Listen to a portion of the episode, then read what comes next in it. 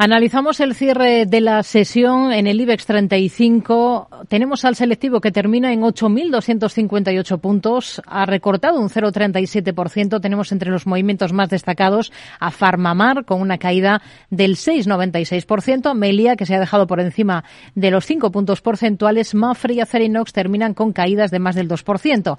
En el lado positivo, lo mejor ha sido para Solaria con una subida del 2,83%, para Acciona y para Acciona Energía con alzas en estos dos últimos casos de más del 2%. Vamos a mirar de nuevo al mercado de renta variable con Pedro Lacambra, responsable de renta variable y arquitectura abierta de Ibercaja Gestión. Hola Pedro, muy buenas tardes.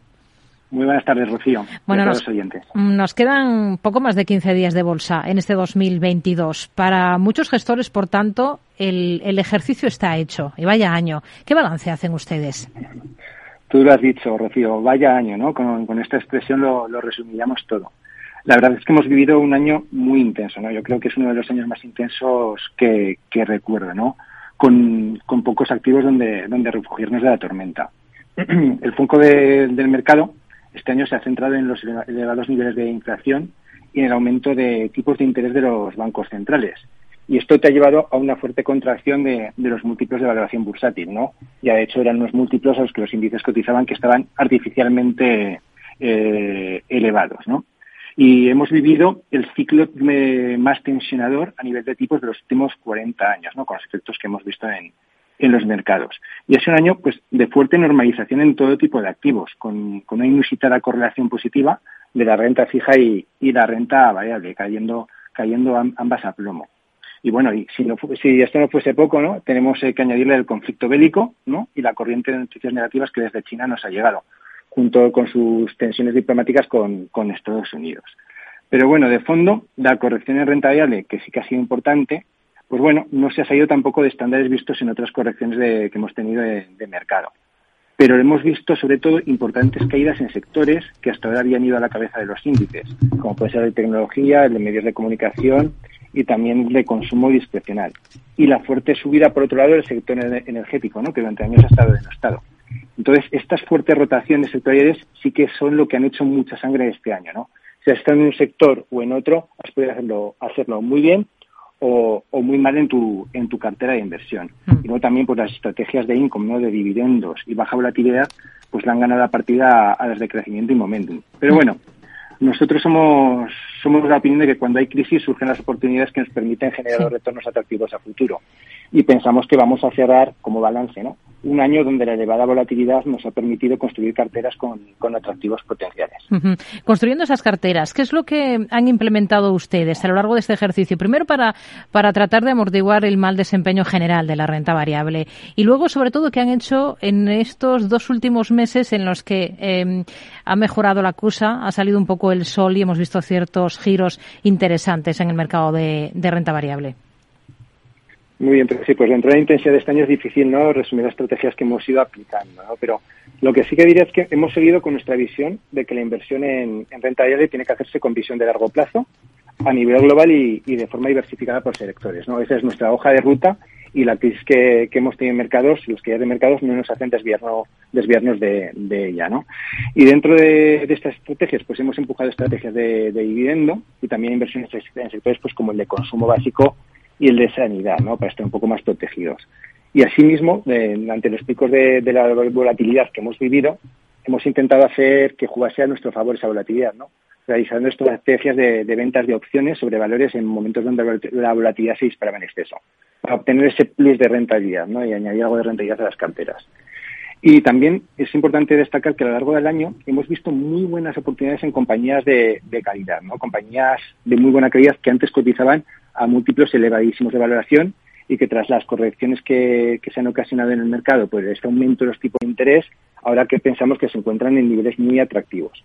Hemos apostado por invertir en compañías con fuertes ventajas competitivas, que no tengan deuda, con balances saneados ¿no? en este entorno de, subidas de tipos y crecimientos sostenibles en el, de sus beneficios en el tiempo, que a nuestro juicio bastantes de ellas, bastantes de ellas con caídas del 30 o 40%, pues se habían quedado baratas, ¿no? Y es que es en años como este cuando tenemos que aprovechar unas, eh, unas correcciones que no suelen verse en este tipo de, de valores de, de elevada calidad, ¿no? Sí. Y además, y más aún, ¿no? Si nos entramos, si nos centramos en una etapa de revisiones a las bajas beneficios empresariales, estaremos más, más protegidos en, en este tipo de, de activos. Hmm. Y me preguntabas por los giros interesantes de final de mercado, ¿no? De este último, este mes, y medio. dos meses. Sí. sí, mes y medio. Bueno, pues la verdad, en los últimos meses, sobre todo en la bolsa europea, hemos visto un fuerte rebote de las compañías más expuestas al ciclo económico, ¿no? Las compañías cíclicas. Y ahora pensamos que es el momento de ponernos algo más defensivos. No salirnos de bolsa, pero sí ponernos algo más defensivos, ya que podríamos ver alguna corrección, ¿no? Una corrección sana antes de seguir con las alzas de los, mercados a comienzos de año. Pero bueno, de todos modos, estamos más en un momento de poner nuestro dinero a trabajar que de no hacer nada, ¿eh? pero mm. con cautela. De cara a 2023, ustedes son optimistas con la renta variable. ¿Cómo ven el, el vaso? el vaso. Bueno, pues el vaso ahora lo vemos ya medio lleno, ¿no? Más que medio vacío, lo vemos medio lleno. Y, pero te voy a, matizar. De cada año que viene somos, somos optimistas pero no queremos decir con ello que vaya a ser un camino de rosas el próximo año, que vayamos a recorrer, vamos a recorrer una carretera con baches, no va a ser una autopista asfaltada perfecta en la que podamos ir rápido, no, va a ser una carretera con baches. El foco del mercado te va a pasar de elevada inflación y subidas de tipos al efecto que esto ha tenido o va a tener, que esto va a tener en el crecimiento económico y los beneficios empresariales. Entonces el mercado te va a pasar a evaluar y calibrar cuál será el efecto de las fuertes subidas de tipos en la economía. Y esperamos que sea un buen año, pero por esto estamos cautos en los primeros compases del mismo, ¿vale? Entonces, en el corto plazo, tras el rebote que hemos visto en este último mes y medio, dos meses, vemos el binomio renta de riesgo algo más neutral, ¿no? Además, hemos tenido un año que realmente ha, habido caídas de bolsas, de bolsa, pero los resultados empresariales han sido excelentes y tenemos unas condiciones financieras más duras y un efecto de la inflación, ¿no? Que eso va a afectar a la confianza del consumidor, del consumidor negativamente, que va a tener menos ahorro y menos efecto de riqueza, y también una revisión a baja de estos beneficios empresariales de la mano de un menor crecimiento económico. Y esto, bueno, si a principio de año vemos que el mercado empieza a focalizarse en esto, si vemos caídas, creemos que serían para comprarlas. ¿Y por qué? ¿No? Porque de cara en, todo el año 2023, este menor crecimiento que, he comentado, pensamos que va a empujar al pivote en la política monetaria de la FED y del Banco Central Europeo.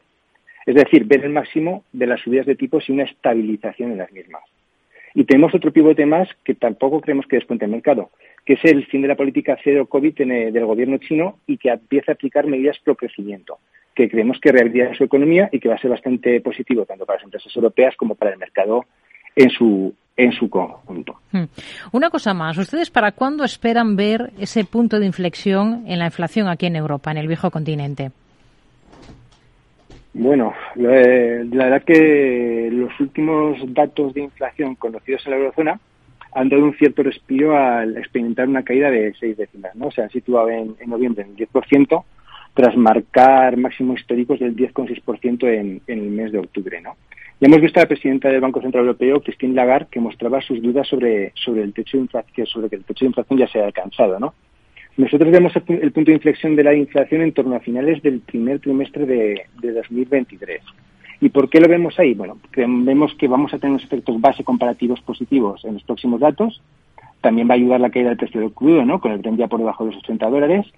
Y las temperaturas más altas de normal en Europa en los primeros meses fríos han llevado a una bajada de los precios del gas. Y encima tenemos un nivel de inventarios gracias a las importaciones de gas natural licuado que son bastante, bastante adecuadas, ¿no? De hecho, hoy en el Comité de Inversiones de la gestora estábamos viendo como las llegadas de barcos en noviembre siguen en máximos históricos ¿no? de, importación de, gas natural licuado. Y esto junto con el efecto de subida de tipos de interés, que el efecto que va a tener la subida de tipos en la contracción de demanda, pues pensamos que las cifras de inflación van a ser más, más positivas el año que viene, ¿no? Hmm. Y bueno, y aquí no te meto la posible resolución del conflicto entre Rusia y Ucrania, que, que, que no tenemos en números, pero si, tuvieses, si tuviésemos buenas noticias al respecto, pues también haría que la inflación eh, se tranquilizase algo más. Nos quedamos con ello. Pedro La Cámara, responsable de renta variable y arquitectura abierta de Bercaja Gestión. Gracias. Muy buenas tardes. a ti, Rocío. Buenas tardes.